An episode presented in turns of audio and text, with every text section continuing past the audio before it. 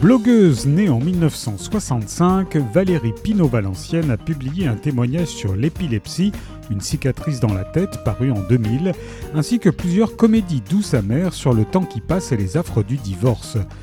Belle à tout prix, qui paraît chez Albin Michel, est son troisième roman.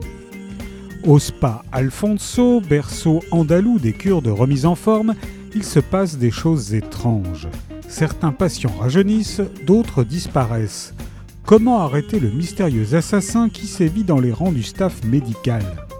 La curiosité en alerte, Marie-Claude Legoff, sexagénaire plaquée par son mari, assistée par une autre cliente Isabelle Curland, tente de savoir ce qui se trame derrière les palmiers et les soins de luxe.